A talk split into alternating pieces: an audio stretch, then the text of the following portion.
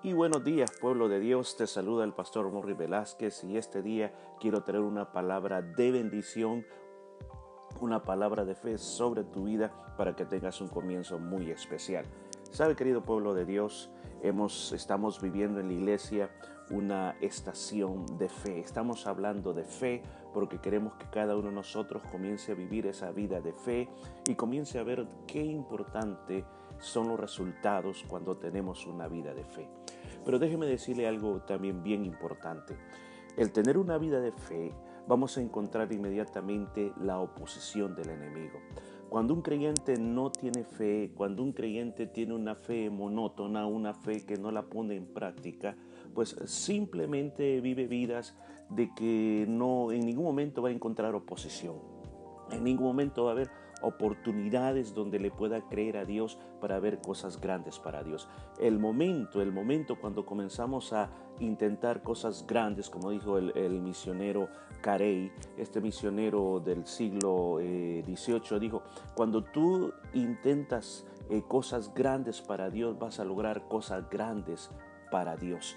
Y eso es lo que a veces eh, pasa en la vida del creyente.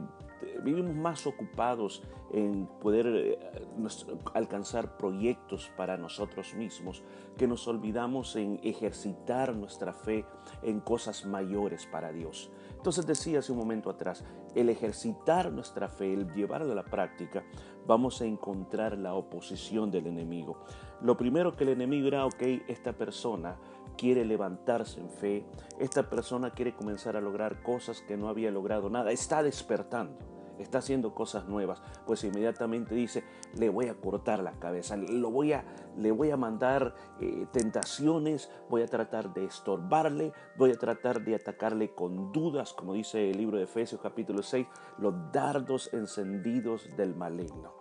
El camino de la fe es un camino maravilloso que cuando uno lo, comienza a tomar es un estilo de vida que después le cuesta regresar al estilo de vida de las dudas y de la incredulidad. Yo quiero leer un pasaje bíblico en el libro de Isaías 54, 17. Dice, ninguna arma forjada contra ti prosperará. Escucha esta palabra, es bendecida. Ninguna arma forjada contra ti prosperará y condenarás toda lengua que se levante contra ti en juicio.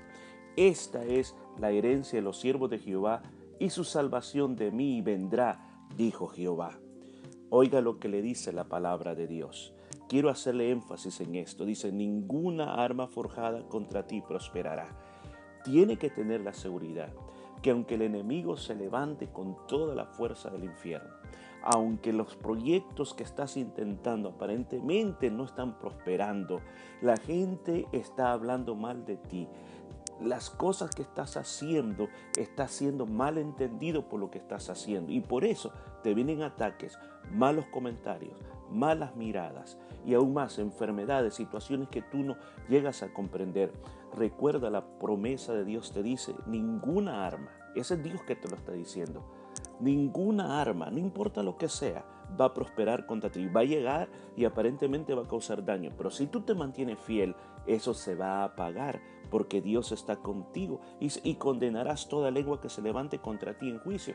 No está diciendo que tú comienzas a atacar, a responder a todos aquellos que te están atacando por lo que tú estás haciendo, por esos actos de fe que estás haciendo en este momento.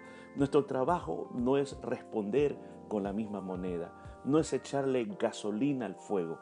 Yo quiero decirte esta mañana, en este nuevo día que estamos comenzando hoy, que cuando vengan todos esos comentarios, tú calla Deja que Dios pelee por ti.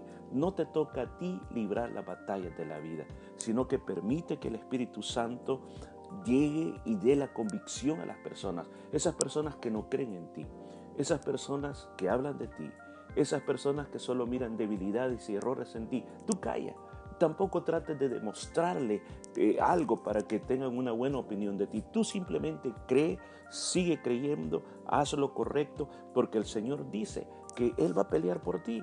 Y aún más, esta es una herencia, escucha, esta es una herencia de los siervos de Jehová, la salvación de Jehová. No está diciendo que Dios va a pelear por ti porque tú estás teniendo fe.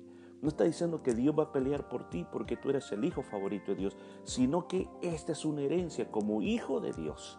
Es lo que te corresponde. Y lo que te corresponde nadie te lo puede quitar. Y lo que te corresponde es protección divina. Y lo que te corresponde es que Dios luchará por ti.